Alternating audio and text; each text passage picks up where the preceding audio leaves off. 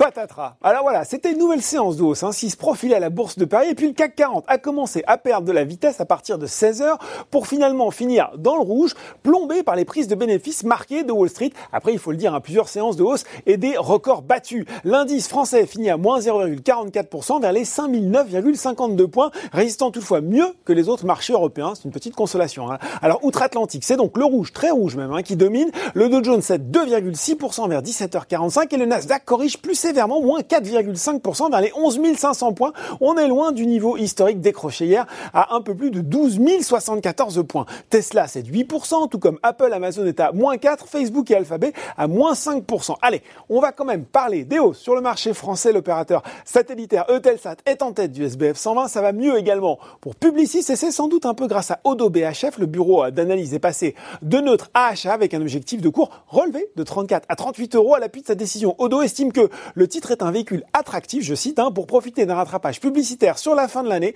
alors que la valorisation est toujours aussi faible et que les risques structurels se dissipent progressivement.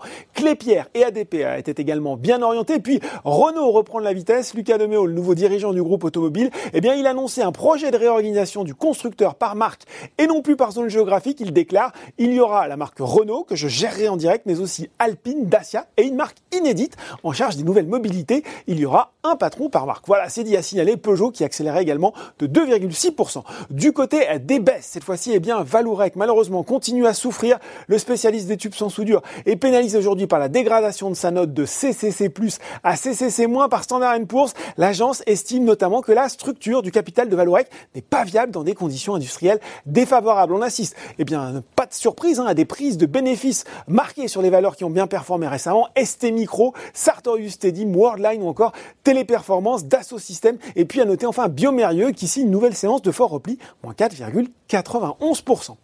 Voilà, c'est tout pour ce soir. Maintenant, n'oubliez pas, tout le reste de l'actu éco et finance est sur Boursorama.